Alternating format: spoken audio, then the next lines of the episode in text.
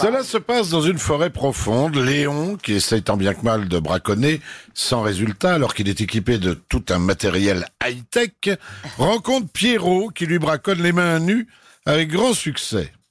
Bah, dis donc, lui dit Léon, comment fais-tu pour attraper autant de lapins avec rien dans les mains, comme ça? Et Pierrot lui répond, eh bien, tu vois, je me mets devant un terrier de lapin et j'imite le cri de la carotte. Si c'est un petit terrier, j'imite le cri de la petite carotte. Et si c'est un terrier moyen, je fais le cri de la carotte moyenne. Et si c'est un gros terrier, le cri de la grosse carotte. Ah, dis-moi, une fois, je pourrais peut-être en faire autant et ça marcherait. Mais oui, oui, oui. Et le lendemain matin, on lit en première page du journal un chasseur écrasé par un train à la sortie d'un tunnel.